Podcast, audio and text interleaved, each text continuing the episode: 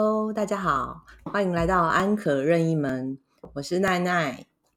嗯，今天谈的主题呢，想跟大家聊聊关于这个职业妇女，台湾的职业妇女的处境。近年来呢，因为女力崛起，其实在各领域里面呢，就是位居要职的优秀女性越来越多。然而呢，婚育的这个女性呢，她们仍需要。发展他们的职涯，但通常呢，都会因为成为妈妈之后呢，需要呃放弃很多她职涯发展的一个选择。在开始之前呢，我想先分享奈奈自己的故事。我在结婚之后的第三年怀孕，然后生下了第一个女儿。当时我在一个世界知名的一个国际品牌，那是在一个科技产业，我作为一个市场行销部的主管。在生完小孩之后呢，嗯，我是喂母奶。喂母奶过程当中，其实如果有喂母奶的妈妈们，应该知道这是一个很辛苦的过程。在产假之后，我其实是如期的回到公司去上班。一方面呢，是其实已经持续两个月跟宝宝相处在一起，没有太多自己独处的时间。身为一个长期在职场上面工作的女生来说，其实，在那两个月里面，你反而会觉得上班好像比较没有那么累。那有喂母乳的妈妈应该知道，就是在喂母乳的过程当中，没有一天是容易。虽然说喂母乳这件事情是一个很伟大，然后也很值得尊敬的行为，我也支持。就是如果可以的话，所有的妈妈们、准妈妈们可以考虑喂母乳这一个经历，但不需要给自己太大的压力，以及不一定要像呃一定要喂到小孩几岁。当时我是喂母乳。的过程当中，我是选择用瓶喂，用装到奶瓶里面去喂孩子。但是时间到了，都总还是要去把母乳挤出来。也是因为这样子，我回到职场之后，其实我每过三四个小时，我一定要去挤母乳。当时的公司其实并没有哺乳室，所以我都躲在公司的会议室里面挤母乳。其实从这边就看到，台湾其实在职场上对于这个职业妇女来说。有很多的嗯不友善，但是我当时也没有特别觉得这样很不好。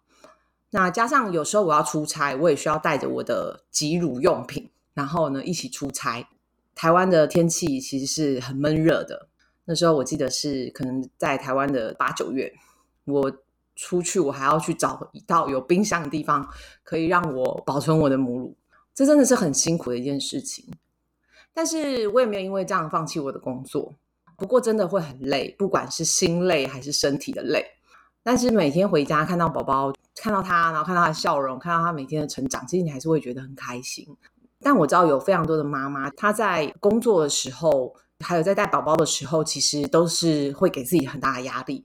所以我要讲的是，在台湾，身为职业妇女。尤其是孩子还很小的时候，其实真的是非常辛苦的事情。那我们也会希望说，先生可以体谅，或者是先生可以共同分担这件事情。但是挤母奶的事情总是先生没办法分担嘛。那回到公司去上班，或者是先不要讲生完小孩，而是说在怀孕的这个期间，其实。你的工作还是继续持续的做，然后你每天带了一个大的肚子去到公司，你的每天工作的状态还是一样的，一样的压力，一样的工作量，一样的会议要开。在职场上面，其实大家并不会特别礼遇孕妇，顶多就是同事聚餐的时候，他会让孕妇点菜，然后让孕妇先吃送来的菜，其他可能就是会有不爱做，会有人让座吧。否则的话，其实在怀孕期间。如果你照常工作，在职场上面的对待还是把你像正常人一样，所以在台湾，就是我觉得职业妇女真的非常辛苦，可能不止在台湾啦，在世界各地的职业妇女可能其实都非常的辛苦，不管是生理上的还是心理上的。那我想要分享的这个故事之后呢，我相信可能有的人也有跟我一样的处境。那在小孩慢慢长大之后呢？有的人可能就会比较可以放手去投入自己，但也会有很多妈妈觉得说，嗯，我不想错过小孩的童年，小孩的成长只有一次，所以我应该要放弃我的工作。那这样的声音呢，在可能不止你自己，可能你的整个家族、你的公公婆婆、你的先生、你的妈妈、你的原生家庭都会给你很多不同的建议。在这个时候呢，我觉得身为母亲，或身为妻子，或身为媳妇，还有身为自己。都会非常的难去做出果断的决定。人力银行业者曾经指出，婚后或怀孕后离开职场的女性不乏高学历专业人才，但他们为了小孩裸退裸辞，将造成国家人力资源的损失。建议政府应该正视这个议题，打造友善婚育女性的友善职场环境，才是治本之道。所以，台湾现在的生育率其实变得很低很低，而且台湾的生育应该是领先全球各国。那在这样子生育率低的问题底下呢，已经在国家里面可以算是国安等级的危机。其实除了薪资停滞不前之外呢，职场对于婚育女性的不友善，也是女性不愿意生孩子的原因。先不要说成为职业妇女的悲歌，更可怕的是还有很多的姐姐妹妹们不敢生孩子。那我们有时候也会看电视啊、看电影啊，或者是自己的原生家庭，自己的妈妈可能也常会讲说：“哦，要不是因为你哦，我那时候跟工作怎么样怎么样怎么样。”就是有很多的妈妈不是在我们这个时候，在我们小时候，我们的妈妈可能也觉得她为了我们牺牲了很多。那这是一件很吊诡的事情哦。这个吊诡就来自于说，所有的妈妈都觉得我做好一个妈妈是。一种牺牲，我想是这样的，就是我在网络上面看了很多关于职场妈妈的一些文章的分享，专家的分享。那有一个结论是，别当完美妈妈，也许你当一个 B 加的妈妈就够了。这个文章是来自于《亲子天下》杂志的一个分享，这边提到呢，妈妈也是人，不必当超人。完美妈妈在子女心中一定是最好的妈妈吗？其实不完美的 B 加妈妈。懂得先让自己快乐，才是幸福家庭的重要基础。我觉得这个非常的有同感。但是职业妇女或者是妈妈常常会困在，就是我们从电视或报章杂志或各种资讯来源下面教育你的完美妈妈的形象，被困在这个完美形象里面，会希望至少自己有努力过，成为 A 加妈妈。那你有 A 加妈妈的倾向吗？有什么解除 A 加妈妈罪恶感的秘方呢？在这篇文章里面，其实也有分享到啊。我想先在开始分享这个文章之前呢，我们先来一起做做看这个文章里面分享到的一个“你是 A 加妈妈吗”的测验。好，这里面总共有八题，大家跟我一起听。第一题是吃芒果只啃芒果核，果肉都留给孩子吃，你是这样子的吗？奈奈的话呢，是一半一半。如果我也很想吃芒果。我会多买一颗芒果，但是说真的，我不，我也没有让我的孩子啃芒果核，所以这一题我应该不需要打勾。下一题，第二题，几乎没有自己独处的时间。嗯，其实我是有自己独处的时间，因为我是一个很容易紧张跟肩颈紧绷的人，所以我其实还是会固定。可能一个一两个礼拜就会约按摩的时间，那我会觉得那就是我的一个独处的时间。第二个就是我平常的交通方式是我自己开车，那我会觉得我在开车的时候就是我最好独处的时间，所以这个我也没有。第三题，想不起自己有什么成就，引以为傲的成就都是孩子的表现。虽然我也很在乎我的孩子有没有引以为傲的成就，但是事实上。在我的孩子有引以为傲的成就之前，我自己是比较要求自己有一些成就，是让我的孩子会觉得妈妈很棒的。所以这一题我也没有。那第四题，没有可以谈心、分享育儿甘苦的朋友或亲人。那在比较幸运的是，我有一个妹妹。那我跟我的妹妹都有小孩，所以我们其实是可以经常分享这些育儿的甘苦。再加上我有比较好的闺蜜，我们都在差不多的时间结婚跟生孩子，所以我身边其实是有很多可以谈天跟分享育儿甘苦的朋友。所以这个我也没有。第五个，坚持给孩子最好的，比方说全母乳哺育、亲手做晚餐和便当、陪做功课。若是无法达成，会充满罪恶感。在我还没有真的小孩出生之前，怀孕期间跟怀孕前，我有曾经有想过要给孩子最好的。但是我后来在整个怀孕的过程当中，我做了很多的功课，我看了很多的书，看了很多的呃资料，去学习怎么样不会产后忧郁。那不要产后忧郁，其实是你应该要适度的付出。而不是超过自己能力的付出。那每个人能能力不同嘛，那我就把我自己当成是比较无能的妈妈，所以我其实，在像刚刚提到，就是全母乳哺育这件事情，我不追求，我追求就是我顶多喂小孩喂到他十个月，我就会暂停这件事。事实上，我也是就喂到十个月，我就没有喂了。第二个是我也没有全母乳。我发现我的孩子在全母乳的情况之下，他的晚上没有办法睡过夜，所以我就会让他在晚上的时候呢是喝配方奶，亲手做晚餐和便当。呃，我也没有这样子。虽然我很喜欢自己料理食物喂小孩喂先生，但是我会找到一个平衡。比如说，我只有假日会做料理给小孩吃，让孩子有这样子的一个经历。然后陪做功课这是没有办法，一定要陪做功课，因为台湾的教育是从幼稚园开始，小孩就有非常多的作业是需要亲子一起完成的。那我会尽可能的去陪伴小孩写作业，所以这一点我也不符合。第六项是相信教养书写的是事实，对照自己的窘境，常常感到沮丧。对于教养书，我也是看了很多，但是我从教养书里面看到很多都是。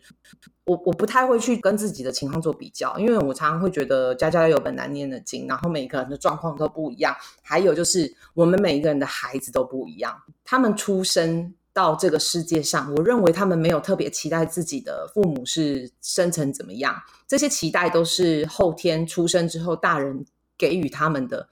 让他们开始有一些标准，或者是有一些期待，以至于才会有这个落差。所以我觉得我会相信教养书写的是事实，但是我会量力而为，我会视情况而定，我不会这么的要求自己百分百要对照教养书，因为我觉得如果我都可以做到教养书上面写的所有的事情，那我就去出教养书就好了。所以这个我也不符合。天哪，我到现在为止我没有一个符合。我会不会是 C 家的妈妈？好，第七项，只要孩子开心，自己就开心。很久没问自己过得好不好。我觉得上半部是的，就是孩子开心，妈妈爸爸肯定会开心。但是我们当然也会看孩子是在什么样的情况开心。假设他今天打电动，一整天都在打电动，然后孩子很开心，请问你会开心吗？你不会？你大概就是他打电动打到一半，你就会开始。觉得很焦虑，觉得他眼睛快要瞎掉了。其实我也是，所以正常的情况来说，孩子开心，我们就会开心，这个是肯定。那后面这段就是很久没问自己过得好不好。其实我觉得哈，人有时候活活到老，都还不知道什么叫做自己活得好，过得好。我觉得啦，我们在人生很多时候，多数都在扮演不同的角色，扮演自己的时间反而非常的少，所以很久没有问自己过得好不好。我觉得这个是确实是会有的。所以第七，我觉得我是有这个状态的。好，第八，觉得没有人可以分担工作，先生照顾小孩总是会有问题，婆婆妈妈观念落后，保姆笨手笨脚。这个我是没有这个问题，因为其实我的前夫他是一个很擅长打扫环境的人，就是我觉得他是一个持家的人，所以其实他照顾小孩，我觉得这个就是各司其职。还有就是在家庭里面所有的问题，所有要解决的事情，谁做得好，谁就去负责那一项。所以像。我会煮饭，那我就会把我煮饭这个事情做好。那他很会打扫，我会去觉得说，哦，如果他要把家里打扫干净，其实对家里也是一个付出。我不会觉得说照顾小孩就是大家都要一人一半，然后打扫大家要一人一半。我倒是没有这样的想法。再加上我非常幸运的就是我的婆婆，我的婆家其实他们蛮愿意配合我照顾小孩的方式，然后对待小孩的方式。他们也很愿意跟着我一起学习，所以像我那时候在做很多育儿的功课上面来说，我都有把我看到的一些资料分享给我的婆婆，然后她也非常的呃愿意学习，然后跟我讨论。所以以上这几点，其实我只有一个勾勾，诶，我只有一个答案是肯定的，诶，但是这个结果，他告诉你说，如果以上的答案你有一半以上是肯定的。那你很可能是自我要求太高的 A plus 妈妈，真的需要放松一下自己，对自己好一点。那知道自己，假设你真的是对自己要求太高的这个 A 加妈妈的话呢，他也有教你一些解决 A 加妈妈罪恶感的秘方。那他有分成给上班的妈妈的这个解除罪恶感秘方。第一，写下你上班的动机，不管是为了赚钱还是。赚自己的成就感。如果你确认目标都达成了，就不必要感到罪恶感。把这张纸收好，时时复习啊。我觉得这个方法其实真的很好，我也很常就是在自己很沮丧、很迷惘的时候，用纸笔写下自己的目标，或者是自己真正想要的是什么，那可以帮助自己冷静，然后。冷静下来之后，你再回头看这张纸条的时候，你会发现，嗯，你的心态会变得不一样。那我想这就是某一种这个心灵治疗的方式。那这个方式，我觉得大家可以想一下，可以参考一下。第二点呢，就是给上班妈妈解除 A Plus 妈妈罪恶感的秘方：二，远离让你觉得有罪恶感的人，不论是你的公公婆婆还是邻居，或是无法认同你当职业妇女的人，这些人，请你跟他保持距离。我想是的，就是当你已经决定，你已经有孩子了，你有家庭了，你已经选择要成为职业妇女的那一秒，其实我觉得你就应该要远离这些人，因为他们并不不是你，他们也不了解你在一个什么样子的状态底下，所以我们不需要跟这些人起冲突，我也不需要跟这些人去做很多的说明跟解释，你可能需要让你的先生知道。你的想法需要取得他的支持，那其他的人，我觉得那些人呢，就跟他们保持距离吧。那解除 A 加妈妈罪恶感秘方第三，偶尔休假当全职妈妈，排出一整天或提早几个小时去接小孩，享受纯粹当妈妈的快乐。这件事情呢，奈奈以前有做过，那种感觉真的是蛮爽的，就是那一整天你陪着孩子，你会觉得自己。是一个好棒的妈妈哦，就是你也会很享受那个跟孩子约会的时光。那个过程当中，我没有特别找我的前夫跟我一起，就是陪孩子一整天。因为其实说在假日，我们就是陪着孩子一整天。但是我会在上班日的时候，那那时候你就会比较心无旁骛，因为你会觉得说，因为我今天请假了，那我就是陪孩子。我也会让我的公司同事跟我的主管知道，说我今天请假就是为了陪孩子。虽然说有时候陪孩子是因为小孩生病，所以你一整天就要陪孩子，那也很辛苦。但是你在照顾他的过程当中，你也会感受到自己的付出，你会因为那样子而觉得谢谢你，谢谢自己请假，然后成为一个纯粹的妈妈。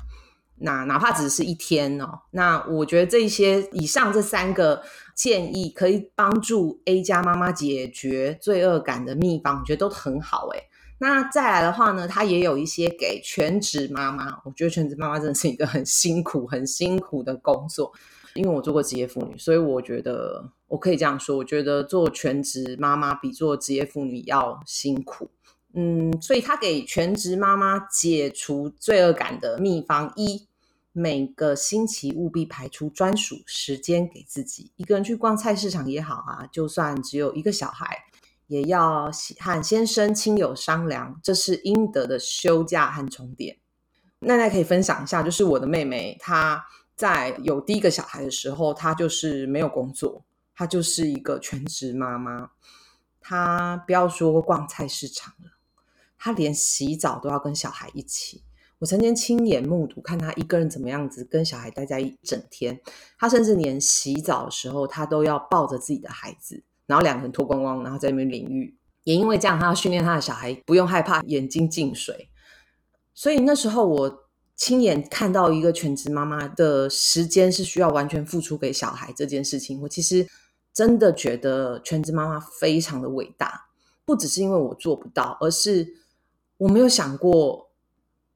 这样的事情就是发生在自己身上，我觉得我不可能不会这个产后忧郁症诶。如果真的是叫我做全职妈妈的话，那所以我觉得每个礼拜排出一个自己的专属时间，真的是一个很必要、很必要、很必要的一个建议。那第二个呢，解除罪恶感的方式呢，是要有朋友，保持和外界世界的连接，不管是亲戚、同学、前同事，或者是找到跟自己。类似处境的朋友作为彼此的支柱，那我觉得现在因为是网络时代嘛，在不管是 Facebook 啊、Instagram 啊，或者是一些论坛，其实我们都蛮容易去找到一些类似处境的朋友，成为彼此的支柱。所以我觉得这个确实是非常重要。就是一方面你可以保持跟外界世界的连接，那另外一方面呢，你们可以讨论共同遇到的类似的问题，然后。交流一下彼此的解决方式，因为小孩出生之后，才让我们有可能成为全职妈妈，所以这件事情是跟你有相同处境的这些妈妈，她感觉上就像是你的同事一样，你们在解决一样的日常问题，所以我觉得这个是一个挺好的方法。那甚至你们可以每个礼拜或者是每隔一段时间，哎，彼此约出来见面，但是没有带小孩，好吗？那第三个呢，就是。解除你的罪恶感的这个方式是写下全职妈妈的收获，比如说见证孩子的每一个成长重要的时刻啊，然后跟小孩之间有无可取代的亲密感啊，稳定的家庭生活一样，把纸条收好，低潮的时候复习。所以呢，这篇文章呢，不只是给。上班的妈妈，上班的职业妇女，一张纸条，他也给了全职妈妈一张纸条，让你们在低潮的时候复习。所以我说，纸条重要性真的非常的重要。那讲到这边的话呢，我们都测验完了嘛，所以我们大家大概知道自己是怎么样的妈妈。我其实也不知道我自己是不是 B 加妈妈，可能只有 B 哦，或者是 C 加，I don't know。反正呢，这个文章的测验呢，大概就让我们知道说我们自己的状态是怎么样。好。那接着来说呢，当 B 加妈妈就够了这件事情呢？这个文章里面提到，就是其实我们应该要学着摆脱当完美妈妈的迷思。在台湾来说，二十五岁到四十四岁的妇女有四分之三以上，其实都要同时家庭跟工作兼具。所以呢，现在的妈妈几乎都是身兼二职，一来呢要负担家计，追寻自己的工作成就。同时也要担负传统的母职责任。我觉得担负母职责任这件事情，有时候其实也不是家庭给你的压力，或者是你的婆公公婆婆给你的压力，而是这个社会上面给予我们的观念就是这样。另外一方面呢，就是我觉得这个是天性啊，就母亲身为母亲的一个天性，你就会觉得你就是可以比爸爸更快的知道怎么样子去照顾养育小孩。不止现在的职业妇女面对庞大的压力，家庭主妇也有从 A 到 A 加的升级压力。因为上一代的妈妈多半呢是用本能来带小孩，但是现在的妈妈呢，因为生的很少，所以期望很高，就会拼命的像奶奶这样子吸收育儿和教养的资讯，处在高压、高焦虑的气氛，大家都会想要给孩子最好的，希望自己是 Super Mom 超级 A 加妈妈，却觉得自己永远做的不够。但其实有这样感受的妈妈并不孤单，对吧？各位是不是午夜梦回的时候都很想要当 A 加妈妈，拒绝当 B 加妈妈？当然要努力当完美的 A 加妈妈，一定要给孩子最好的。刚刚一开始呢，奈奈就有分享了这个成为妈妈之后的一些故事。不管生完孩子之后，你选择当职业妇女还是全职妈妈，其实真的都非常非常容易。发生这个产后忧郁症哦，那在研究显示，这边的研究是华盛顿大学社会系研究生的研究哦。那当然，他这个是美国的研究报告啦。他其实从一千六百名职业妇女和家庭主妇里面呢，对照他们年轻时对母亲的角色和自己四十岁时的忧郁程度。研究发现，拼命想在职场和家庭都完美演出的妈妈，比起拒绝完美妈妈迷思的女性，更容易患得忧郁症。我觉得这个是当过妈妈的人都会点头如捣蒜。所以，更何况，其实完美的妈妈在子女的眼中，并不一定是最好的妈妈。有一个幼教专家李昆山博士的书，这本书叫做《让孩子安心做自己》。这里面呢，他的女儿有提到，他和妈妈一起坐云霄飞车的时候，第一次看到妈妈非常的恐惧。这样的发现反而让他学到重要的一课：完美如妈妈也会犯错，犯错是可以被接受的。那所以我觉得这件事情我自己也有亲身经历，就是我会常常告诉我的小孩，我以前小时候犯过什么样子的错。他们听到妈妈曾经犯过的错的时候，其实我发现他们的反应是很很大的。比起我说我以前小时候多棒的那个反应要大，而且他们会一直记着，所以我觉得不妨去揭露自己，甚至是在孩子犯错的时候，你也可以告诉他们说，你曾经小时候犯过跟他们一样的错，然后得到什么样子的惩罚，或者是你得到什么样子的对待。哦，那我觉得这个时候，其实可能你反而会成为孩子里面那个不完美中的完美妈妈。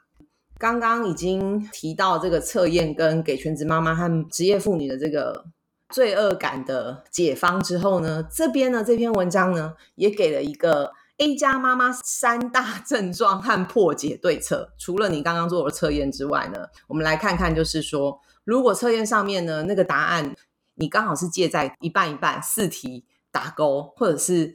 三题半打勾，吼，或者是四题半打勾的情况之下，哎，你可能有这个 A 加妈妈的倾向，哦，吼，在在这样的情况之下呢，我们会需要对策，但是呢，你必须要先确定你的症状到底是不是 A 加妈妈的症状。所以这边呢，他就提到了几个症状，A 加妈妈会有的症状：一，孩子和工作摆在第一，没有自己。啊，这刚刚也有提到嘛，在问题上面，很多的好妈妈往往没有发现自己。习惯燃烧自己，总是把最好的留给孩子和先生，然后剩下的呢才给自己。这篇文章里面，他有分享到一个广播电台主持人，我们就叫他菲菲。那她是一个有一儿一女的妈妈。有一次，她惊觉好久以来自己都没有好好的吃过水果，比如说每一次切芒果的时候，都是把果肉好好的切成小块给家人，然后自己站在琉璃台前，匆匆的把果核啃干净。我觉得没有那么的严重啦，就是因为有时候你就会觉得说，就是要把果啃干净啊，啊小孩就啃不干净，所以当然是妈妈来啃啊，对。然后像我那时候偶尔也会留下来给我前夫啃，就是我不会自己一个人在那边啃这样子。人就不是机器了，对不对？机器都需要充电，那更何况是人呢？所以呢，我们可以想想，就是如果你是职业妇女，对策就是一定要有个人的时间和空间。身为妈妈呢，我们要照顾别人，必须不断付出，因此一定要有自己独处的充电时间。所以，我们独处是用来充电的哦。就像那个广告说的嘛，休息是为了走更长远的路。那我想，这个独处的时间也是为了让妈妈可以充饱电，然后再继续投入工作，然后照顾孩子。这也是许多职业妇女觉得自己比家庭主妇轻松的主要原因，因为你去上班，你至少还可以好好喝一杯咖啡。就像我一开始说的故事，我其实，在产假之后，我非常想要回去上班，因为我至少有一个好好喝咖啡的时间，或者是我有一个每天上下班的交通时间，我可以开车，可以独处，不用跟任何人说话。文章里面就有分享到说，美国今日电视台和亲职杂志网站。在某一年的八月，合作了一个职业妇女妈妈真心话调查，一共有两万六千多个妈妈参加。妈妈们都悄悄的透露，没有告诉别人的黑暗真心话，就是其实上班比带小孩轻松很多。即便是到现在，我看一下这文章，因为这文章是二零一七年的文章，哎，哦，二零一一年呢？天哪，对啊，你看这是十十年前的文章，哎，到现在为止，这个社会给妈妈们的压力都还是没有改变，哎。所以你看，他们心里的黑暗话跟我说的一样哎。所以呢，在调查中有三分之一的妈妈承认，工作虽然辛苦，却是逃避全天候照顾小孩一个正当的理由，而且还有钱赚嘛，对不对？所以呢，很多的妈妈都说，不可能有一个人的时间，但个人时间每天五分钟也好，认真想一想，一天中有哪一个片刻可以停下来，什么都不做，坐在车上发呆也好，真的。所以我每天都很珍惜我自己的。开车独处时光。接着我们来看 A 加妈妈症状二：自信不足，总觉得自己不够好。亲职教育专家杨丽荣曾经私下针对妈妈们做调查，发现台湾的妈妈普遍有阿信性格。这个阿信是我小时候的一个连续剧的主角哦，他就是非常刻苦耐劳，然后逆来顺受这样子，任何的问题、任何的苦，他都咬牙的吃下这样子。所以所谓的阿信性格就是。有好的成功的表现都不敢鞠躬，那觉得是运气或者其他因素。但是遇上家人和小孩的问题的时候，却常常觉得都是自己做的不够好。你有这样的感觉吗？我在离婚之前有这种感觉，真的，我就会觉得说，对我，我就是没有把孩子照顾好。当然，这个有很多我自己当时的一个处境。但是呢，专家指出呢，妈妈的焦虑感和罪恶感常常来自于比较。真的也没有比较，没有伤害，你知道吗？根本的问题就是来自于自信不足。专家更举例，只要孩子生病，妈妈都很容易归咎到自己没有照顾好，却不会去想这个孩子长大想要获得免疫力，这些生病都是必经的过程。那这这个部分呢，我觉得是现在的爸爸妈妈应该比较没有这样子的观念啦，会知道说，其实现在又 COVID nineteen，有时候真的是你知道病毒无所不在，所以比较不会去怪自己。但是当然，当我们遇到问题的时候，我们都会很想要找到发生这个问题的罪魁祸首是谁。那你一定不会觉得是小孩，嗯，当妈妈一定会觉得是自己没有把他照顾好。但是这对于解决问题并没有帮助，所以我也会提醒我身边很多的朋友：，当你的孩子生病，或者是你家人怎么样，第一时间不是去责怪自己，因为你责怪自己并没有办法解决眼前的问题。所以呢，这个文章也告诉大家说，对策告诉自己我很棒。哎，真的，我跟你说，娜娜也是会常常的告诉自己我很棒。因为我必须要知道自己很棒，我要有信心，我要有自信，我才能够很有自信的面对我的孩子，让我的孩子对我产生安全感。他们知道妈妈是很有自信的，所以久了之后，他们会被感染到妈妈身上的这个自信。那在这个文章里面提到，就是说。面对容易陷入阿性负面情绪的 A 加妈妈，应该要时时的鼓励自己。当妈妈真的很不容易，我已经很棒了。没错，告诉你，你可以把一个小孩健康的生下来，你已经比别人棒非常非常的多了。就连这个拥有幼儿教育博士学位，又在幼儿园担任多年的这个李昆山专家，都深深感触：自从自己生了孩子，当了妈妈之后，就不敢再给 对妈妈们建议，你要有耐心。到底是要有多少耐心？人的耐心也是有限的。但是呢，如果你告诉你自己很棒，可能会比你告诉你自己说你要有耐心来的更重要哦。所以呢，专家就建议妈妈们呢要避免自动化连接。什么叫自动化连接呢？不要看到问题发生就立刻自动连接原因，应该要学习客观的分析。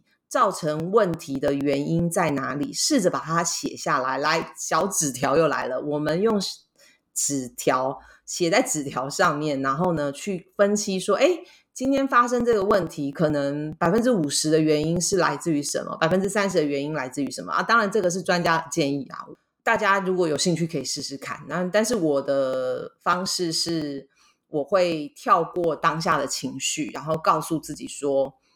没关系啊，反正我很厉害，我很棒，所以我可以解决。因为我是孩子的妈妈，所以我可以解决这件事情，或者是我应该要怎么样子去看待这个问题，而不是只是一昧的去想，哎，我怎么这么无能，或者是我怎么没有把孩子照顾好。如果你有其他的对策，然后我会把你的对策跟大家分享。好，那一家妈妈症状三：想要掌控，没有弹性，追求完美的妈妈习惯掌控。对于无法控制的事情，会感到非常的焦虑。在专家眼中，这样的妈妈就是缺乏弹性，心里呢先设定了标准，就很难放下，把自己逼得很累，又容易对别人不满。这不是全盘皆输吗？没有弹性的一家妈妈，爸爸的感受也会很辛苦。老婆常常抱怨啊，每次我负责带孩子去吃晚餐，就只会吃一些垃圾食物。但那是因为我只有偶尔带孩子，开心一下有什么关系？若都是由我负责，我也不会天天给他吃炸鸡、垃圾食物啊。你看这个是不是很像我们职业妇女的日常？所以爸爸也是无辜的嘛。那这个时候呢，文章里面呢就提到了第三项的对策：偶尔出错真的没有关系。没错，这个呢，我我觉得加一就是许多好妈妈做得好，睡得少，总是帮家人设想的过多，但这样往往忽略了带领孩子们认识真实妈妈的机会。那专家指出，许多大人都会说，等孩子长大就会了解爸爸妈妈的牺牲啦。但这种为他人设想的能力，不是年纪越大就会越成熟，他必须借由无数成长经验的历练和滋养，才会慢慢体会。他必须透过不断的练习，才会成为处事原则的一个部分。真的就是。等到孩子长大，就会了解爸爸妈妈的牺牲啊！如果万一他真的又没有了解，你是不是又觉得说啊，我的牺牲都白费了？然后最后变成一堆家人跟家人之间的情绪勒索。那这边又有提到，有一项最新的研究，或许可以让妈妈感到安慰：九成的爸爸妈妈承认曾经失控对孩子大吼，但孩子在父母情绪失控的过程，反而可以学会情绪管理。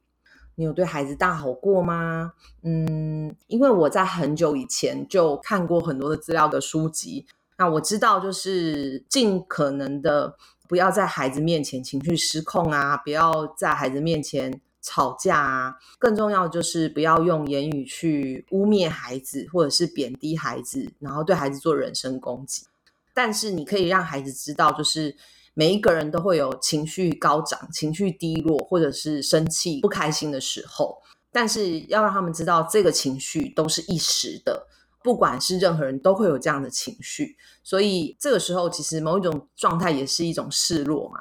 所以文章的最后呢，就来到了结论哦。他提到 B 家妈妈够好就好，这个其实就是我们真的不一定要成为那个最完美的父母，应该是说没有任何一个父母是完美的。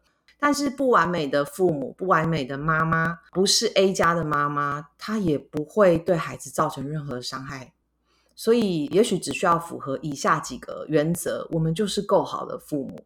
第一个是对自己坦诚，这件事情我觉得对于现代人来说是很难的。很多人每天赶上班，然后赶会议，会议赶报告，然后回家赶着接小孩，弄小孩洗澡。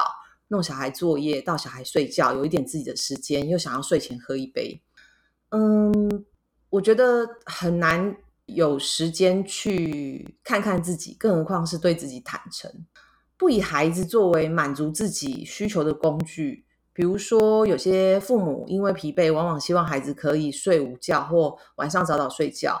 如果父母无法厘清是自己或是孩子的需求，就很容易出现父母坚持孩子早睡是为了孩子好，但子女不领情，反而困惑和生气。这就是原生家庭的情绪勒索。但是父母就很容易把它讲成是：哎，你早我要你早睡是为了你好，但其实是是不是为了孩子好呢？可能只是因为你希望小孩赶快去睡觉，你有自己的时间。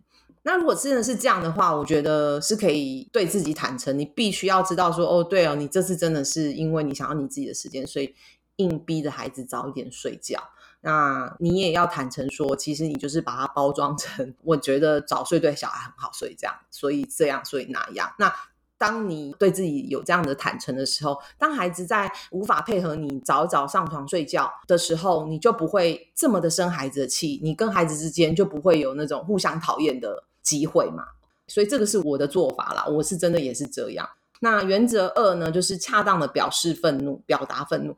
够好的父母呢，能够及时的观察，并以恰当的方式处理自己的负面情绪。比如说，在烦躁啊、愤怒的时候啊，可以找人接手，或者是暂时离开现场，冷静一下。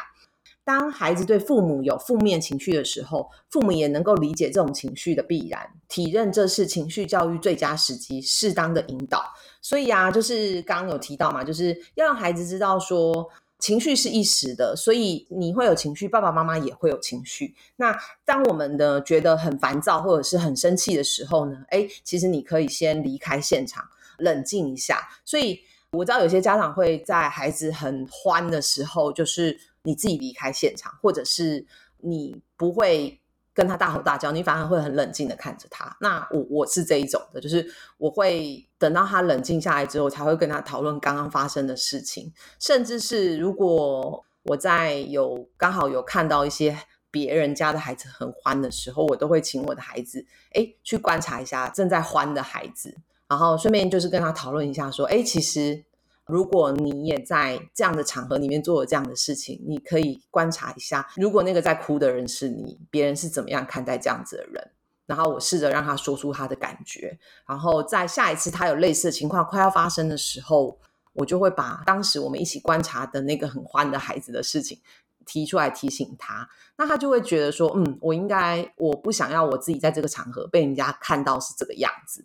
哦，那我们基本上这个危机，其实对我来说，当下危机通常都是可以解决的。这个分享给所有的爸爸妈妈参考喽。那原则三呢，是充分的表达爱意。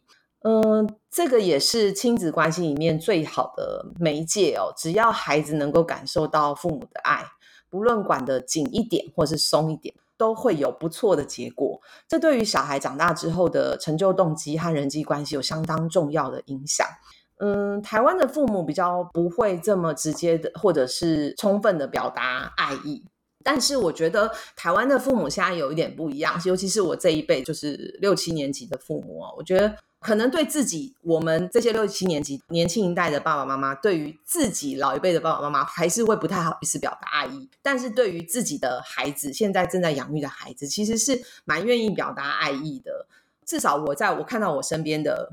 我的朋友、我的同事们，呃，身为父母的他们都还蛮愿意表达自己的爱意。所以，以上讲这三个重要的原则以外呢，专家还有提出另外三个原则哦，好多原则。但是我们来听一下，这个他另外提出的这三个值得父母深思的原则是：独立自主，不以孩子的表现来界定自己的价值，这是第一个；不以孩子的表现来界定自己的价值。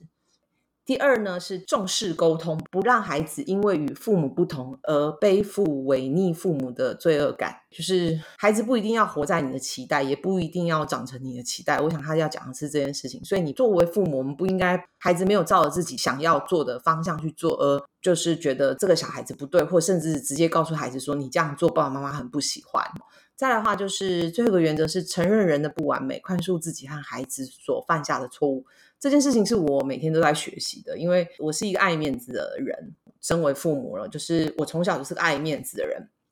但是我有一个我自己个性上面的一个，我现在看起来我都会觉得是一个 优点，就是，但我不会要求完美。我不但不会要求自己要完美，我也不会要求我的家人或者是我身边的人要很完美。我是一个很容许不完美的人，因为。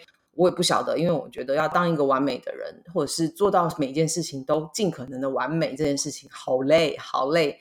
更何况这件事情真的是不可能做得到的哦。所以宽恕自己，也宽恕孩子，也宽恕你身边的人。呃，所以承认人不可能完美这件事情，是这个专家另外补充的另外一个原则之一。所以，如果父母亲都能够把低标放在成为够好的父母这件事情作为原则，掌握好。适时的释放自己的压力，其实可能更容易达到高标哦。因此呢，所有的母亲都爱自己的孩子，但如何爱就是一个难题了。所以，我现在也在不断的学习啊，因为小孩不断的长大，他会有对于爱这件事情，或或者是跟父母之间的互动，有很多不同的理解跟观察。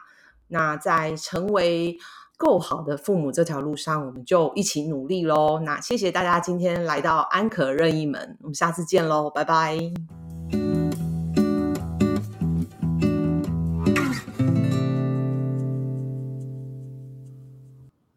今天的分享来自于网络上面的许多文章，还有奈奈自己的一些个人观点。如果你们对于参考的文章来源有兴趣，欢迎大家到呃节目的简介里面去寻找连接。